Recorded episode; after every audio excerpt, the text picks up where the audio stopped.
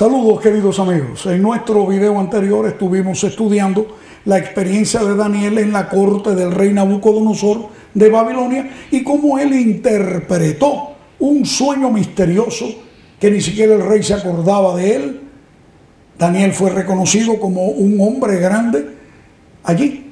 El sueño consistía en una estatua metálica que tenía cuatro partes, cabeza de oro, brazos y pechos de plata, vientres de bronce y piernas de hierro. Luego más tarde el reino sería dividido en los elementos de los pies hasta que una gran roca, por cierto, traída de fuera del dominio humano, golpea los pies de la estatua y la destruye por completo, haciéndose un gran monte, representando esto último el reino de Dios. Realmente amigos, estas cuatro partes de la estatua están representando cuatro imperios que a partir de Babilonia vendrían a gobernar sucesivamente y forman de sustitución unos de otros. Babilonia, Medo-Persia, Grecia y Roma. Una vez en una campaña eh, de conferencias públicas, recuerdo hace unos años se nos acercó un profesor universitario era una fina persona, pero él era ateo. Y él decía y se jactaba de ser ateo, de no creer en la Biblia. Y nos dijo en una forma jactanciosa aquel caballero, bueno, yo no veo ninguna gracia en eso que dicen ustedes de la Biblia, porque después de un reino viene otro, y después de ese viene otro, y después, eso es una cosa normal, no hay nada eh, que sea extraordinario. Pero le hicimos una pregunta, caballero, usted tiene razón, pero le hago una pregunta, ¿por qué después del cuarto no ha surgido un quinto imperio más en el mundo? Que llegue a dominar todo lo que dominaban los anteriores. ¿Por qué no se ha logrado eso? Es que en efecto esos reinos tenían un significado muy importante y de ello trataremos en un video un poco más adelante. El intento que se trató de hacer en reinos europeos para echar abajo aquello de que solamente llegaran hasta Roma.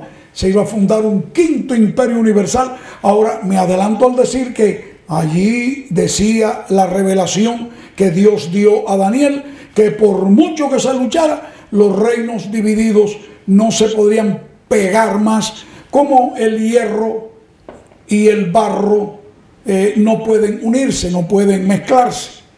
De allí que entonces eh, vamos de nuevo a, a la parte de, del sueño de Nabucodonosor, para poder entender. Es que en efecto la cabeza de oro representaba a Babilonia. Babilonia tenía razón para ocupar el oro. Era reconocida una inmensa y gran ciudad. Seguramente que has escuchado sobre los jardines colgantes de Babilonia. Ellos fueron reconocidos como una de las siete grandes maravillas del mundo antiguo. Dicen que Nabucodonosor mandó hacer esa maravillosa estructura en honor de su esposa Irania. Imagínense ustedes, Nabucodonosor hizo Babilonia de una manera inexpugnable, no era fácil. Era imposible para los humanos y para los medios armamentísticos de aquel tiempo que alguien pudiera tomar por asalto la ciudad. ¿Saben por qué? Porque el río Éufrates que la atravesaba estaba rodeado o flanqueado por altas murallas y había una doble muralla en la ciudad. En aquellos tiempos no había armas ni equipos de guerra que pudieran tomar a Babilonia. Los muros eran inmensos. Dice que varios carros tirados por caballo podían correr uno al lado del otro sobre la muralla de Babilonia. Era imposible. Ahora, yéndonos ahora mismo a Nabucodonosor, debo decir algo importante. La verdad debe, ser dicha, porque Nabucodonosor fue orgulloso, él quiso ir en contra, mandó hacer una estatua de oro, echó a, un horno de fuego encendido a los tres jóvenes Sadrach, Mesach y Abednego y, vamos a decir la verdad, milagrosamente, no hay otra explicación, estos jóvenes fueron salvados y esto dio a Nabucodonosor tremenda prueba de que el verdadero Dios era el Dios de Daniel. De allí que él dio un decreto que todo el mundo obligadamente debía adorar al Dios de los hebreos. Ahora creen ustedes que eso es correcto. No, mis amigos. Nadie está autorizado a dar una ley ni un decreto para hacer obligatorio eh, un servicio religioso o una religión. Pero él era un ignorante en eso, estaba acostumbrado a lo que él decía se hacía. Nabucodonosor tuvo que pasar una gran prueba en que estuvo loco por un tiempo, porque era la manera que Dios le quería mostrar que el que estaba en control no era Nabucodonosor, es el Dios del cielo. Y yo creo que muy bien debe servirle, como decimos por allá, ese sayón a muchos grandes en este mundo, que creen ser ellos los que gobiernan y mandan, cuando que al fin y al cabo, amigos, al fin y al cabo, quien tiene el control absoluto es el Dios de los cielos. Yo creo eso. Y te invito a que lo creas también, porque eso te va a dar fe, te va a dar fortaleza, te va a hacer a ti alcanzar una confianza mayor frente a lo que viene. Más tarde, Nabucodonosor fue convertido al Dios de Daniel. Y hasta donde podamos saber, él llegó a aceptar y adorar al Dios verdadero, creador de los cielos y de la tierra. Al fin él murió y vino un abonido más tarde que fue su sucesor, por cierto, un rey de postalitas, un hombre sin carácter, tuvo que ser un corregente de Belsasar, el nieto de Nabucodonosor. Oh, este nieto de Nabucodonosor, esto es otra cosa. Porque era realmente un individuo engreído, jactancioso, orgulloso, blasfemo.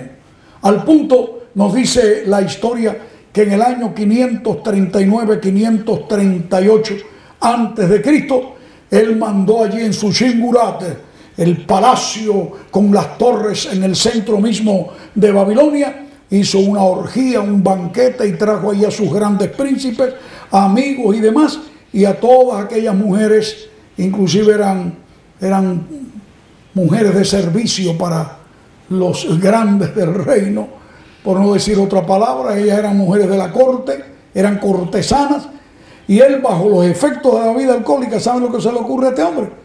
mandó buscar las copas sagradas del templo de Jerusalén, el templo de Salomón, que su abuelo Nabucodonosor respetó esas copas y las guardó en un lugar seguro. Y ahora viene acá Belsasar, este rey eh, indolente y sacrílego, y manda a buscar todas esas copas para beber bebidas embriagantes en esas copas finas que solamente servían para las santas libaciones del templo. Lo que no sabía Belsasar era lo que estaba pasando en la parte de afuera de la gran ciudad de Babilonia.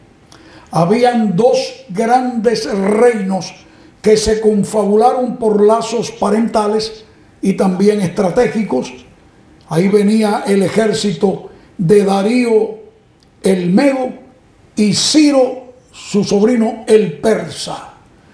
Y el gran gobierno como los dos brazos de la estatua, porque ahora llegó la hora en que la cabeza de oro tenía que pasar.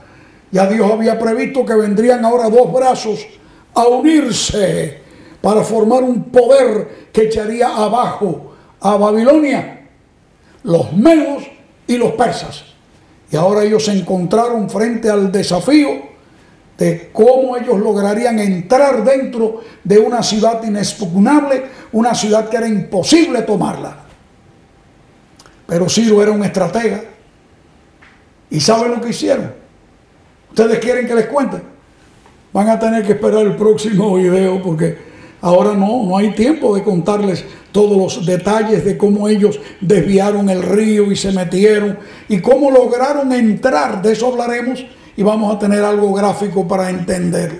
Pero lo que sí quiero llegar a lo siguiente. Vamos otra vez al palacio del rey. Saben ustedes que allá en medio de la orgía, cuando estaba él ahí embriagado con todo aquello, él vio en la pared una mano misteriosa que escribió el futuro de Babilonia. ¿Saben ustedes cómo? Ahí apareció misteriosamente, misteriosamente, repito, Mene, Mene, Tekel, Ufarsin. Era una, una lengua rara y por medio de la viejita, la abuela reina, que conocía a Daniel, dice, aquí hay un hombre que enseñó a tu abuelo la verdad. Tu padre, dice allí, tu abuelo. Y aquel hombre estaba tan espantado y ahí apareció Daniel. Ya no era un muchacho de 21 años, era un hombre que estaba en sus 50 ya. Y le dijo, oh rey, el Dios del cielo te ha revelado lo que has hecho. Tú has sido muy respetuoso con las cosas de Dios. Y ahí dice, Mene, Mene, Tequel, Pérez, Ufarsin, pesado ha sido en balanza y ha sido hallado falto. Le dijo además, tu reino te ha sido quitado y se le ha dado a los medos y los persas. Y esa misma noche, mis amigos, el rey, el sacrílego Belsasar, murió en su propio palacio. Ahora estamos listos porque vamos a pasar a analizar esos brazos y pechos de plata. ¿Cómo pasó eso? ¿Qué reinos modernos representan aquellos? Todo eso. No, no, no, no vamos a apurarnos. En el próximo video, dale like si te ha gustado este para nosotros saber de que te ha gustado y seguir trabajando en esto. Y por supuesto, si no lo has hecho, suscríbete. Dale clic a la campanita porque así automáticamente cada vez que salga un video nuevo lo vas a recibir. Deseo que Dios te bendiga y tu fe crezca confiando en el Dios Todopoderoso que sabe el futuro de cada uno de nosotros. Sigamos punto sobre punto.